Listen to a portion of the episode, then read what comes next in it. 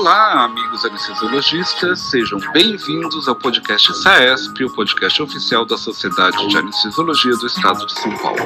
Você está comigo, Guilherme Barros, host desse podcast e primeiro secretário de nossa sociedade.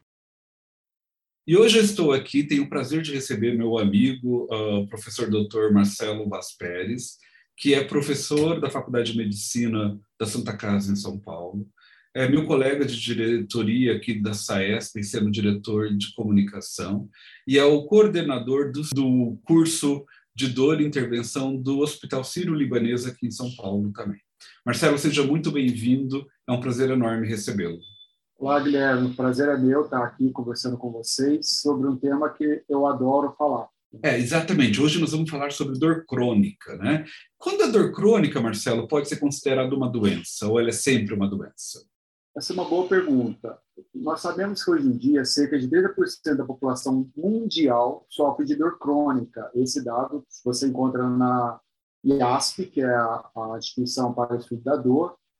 E a partir desses dados, a gente tem que considerar a dor como uma doença. Uma coisa interessante que a gente até há um tempo atrás achávamos que quatro sinais vitais que nós tínhamos era frequência cardíaca, pressão, temperatura, frequência respiratória, isso.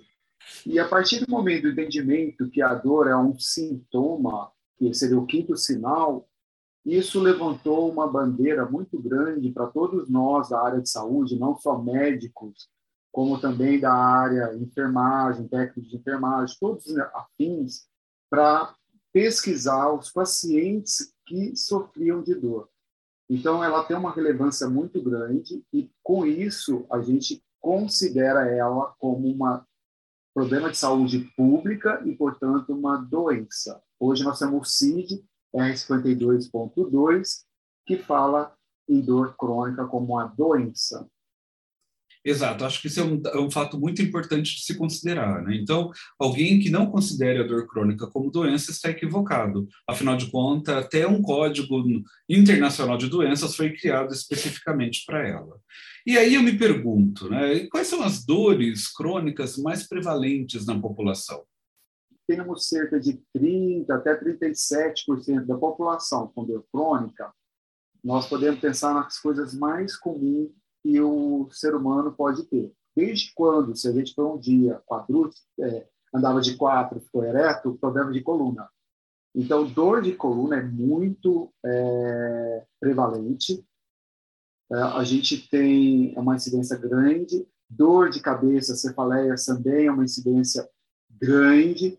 É, esse mundo muito tumultuado, cheio de agito, muita tensão, toda essa nova forma, essa forma mais moderna de viver, estão levando a que apareçam mais os sintomas de dor e as pessoas falem mais sobre a dor. Então, dor de coluna, cefaleia, dores musculares, posição no trabalho, muito tempo sentado no computador, né, horas sentado no computador sem levantar, sem fazer alongamento, o sedentarismo da população com obesidade faz com que há uma maior prevalência de dores miofaciais, né? Então são as dores musculares, com a cefaleia e a dor na coluna lombar. E também se confunde essas dores, né? Que às vezes você vai fazer um diagnóstico de cefaleia, ela acaba sendo mais miofacial e assim vice-versa para coluna. Mas eu acho que é, lombar, cefaleia e as miofaciais. É curioso né, que quem é de fora do métier da dor pensa que o especialista em dor só lida com pacientes de dor oncológica. Pelo contrário, né, as dores crônicas não oncológicas são muito mais frequentes no ambulatório do que propriamente as oncológicas. E pensando justamente nisso, quais são os tratamentos que hoje um especialista em dor, no manejo dessas dores crônicas, especialmente as não oncológicas? As dores eh, não crônicas, elas têm que ser divididas se ela é somática, neuropática, e dependendo do que a gente poder é, classificar a etiologia dessa dor, nós temos o guidelines que nos recomenda a fazer o uso de medicações desde analgésicos simples até mesmo antidepressivo ou anticonvulsivantes, dependendo da etiologia, do tipo de dor que o paciente tem.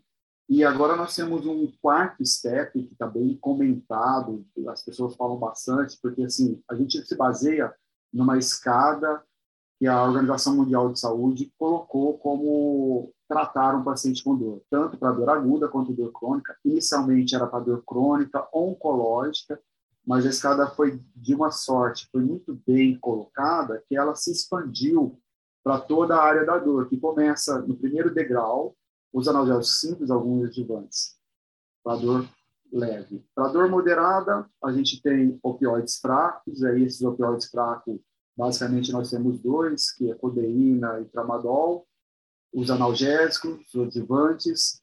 Claro, não, não esquecer da terapia não medicamentosa para o tratamento da dor. Isso é muito importante.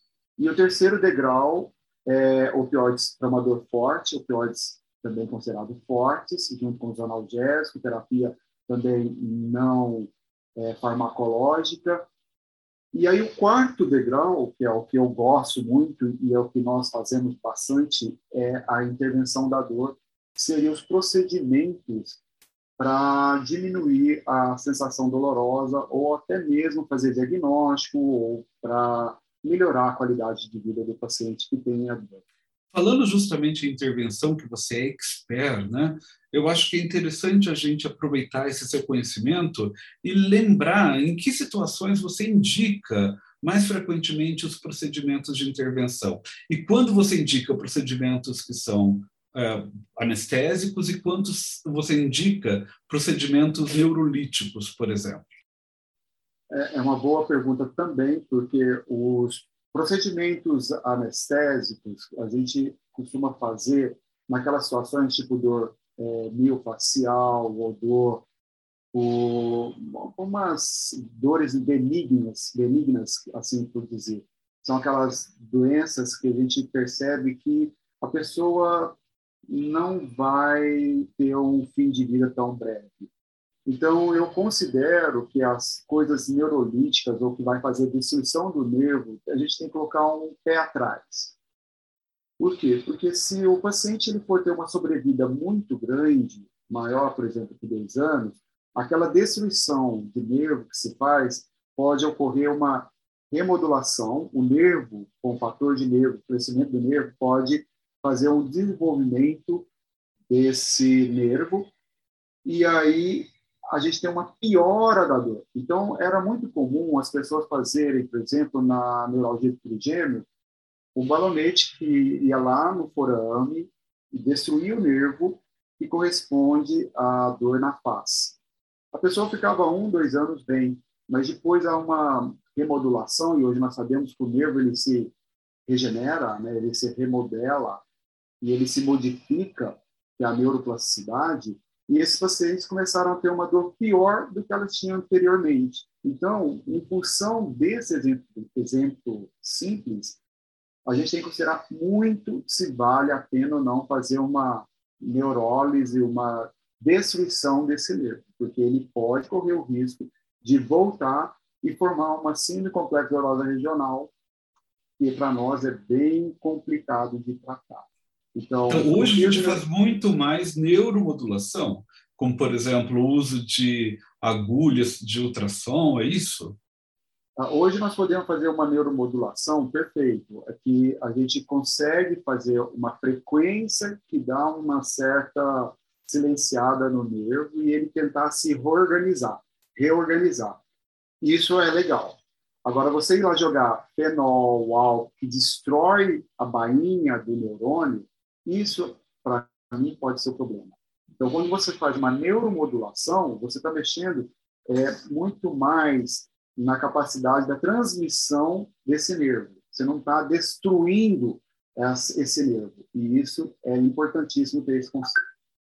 Marcelo, apesar do nosso tempo estar esgotadíssimo, eu não gostaria de terminar sem perguntar para você como é que o anestesiologista que tem interesse em uh, intervenção e dor poderia iniciar sua jornada para a formação profissional?